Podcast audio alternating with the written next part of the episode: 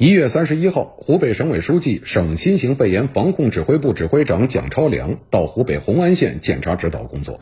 强调要坚决贯彻落实习近平总书记重要指示和中央通知要求，切实担起政治责任，以对人民极端负责的态度，把各项防控措施抓细、抓实、抓到位，坚决防止疫情向农村蔓延。来看看，蒋超良来到红安县高桥镇六家边村卫生室。仔细检查农村防控知识宣传与发热人员登记、隔离、救治情况，暗访张胡家村卫生室，查看武汉返乡人员登记情况，详细询问有无发热人员，是否做好隔离措施等。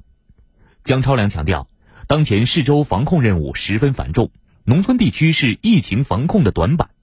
各级党组织，尤其是党政主要领导干部，要把疫情防控作为当前重大政治任务和全部工作。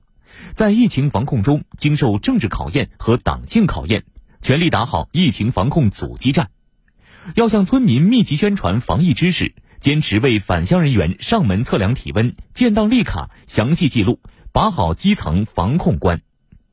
一、采取果断措施，切断传播途径，对所有疑似病例全部进行集中隔离，防止疫情在基层蔓延。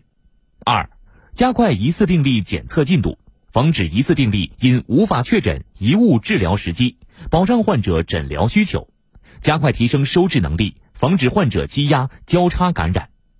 三，千方百计救治患者，确保集中收治，应收尽收，应治尽治，不断完善治疗方案，尽最大努力防止轻重症病人转成重症，大力宣传免费政策，消除病人和家属后顾之忧。四。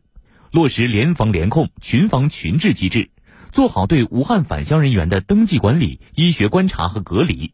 广泛动员群众、组织群众，加强疫情搜索和密接人员管理，发现异常立即报告处理。